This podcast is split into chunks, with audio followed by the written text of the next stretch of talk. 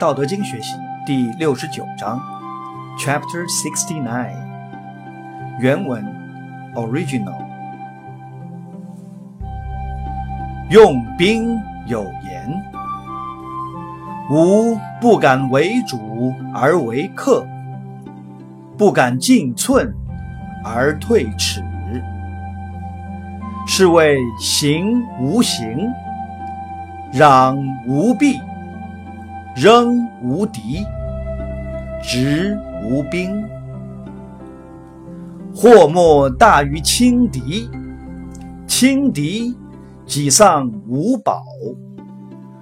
故抗兵相加，哀者胜矣。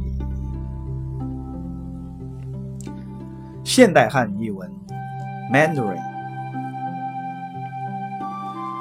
用兵的人曾经这样说：“我不敢挑起事端，主动进犯，只有在不得已的情况下才起而迎战。在作战时也不敢逞强妄进，宁愿退避三舍。这样的作战就是虽然摆开了阵势，却像没有阵势可摆一样；虽然要振臂搏杀，却好像没有臂膀可举；虽然面对敌人，却好像没有敌人可打一样。”虽有兵器，却好像没有兵器可持一样。祸患再没有比轻敌更大的了，因为轻敌几乎丧失了我的三宝之道。所以说，圣人不得已而用兵。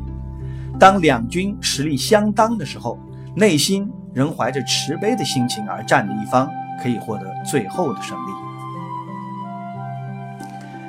英文译文：English。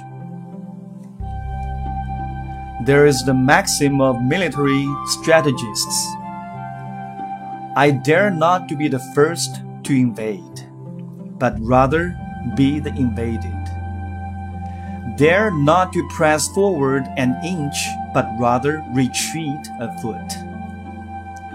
That is to march without formations, to roll not up the sleeves, to charge not in frontal attacks to arm without weapons.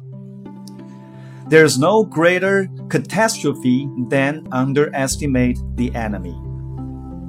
To underestimate the enemy might entail the loss of my treasures. Therefore, when two equally matched armies meet, it is the man of sorrow who wins.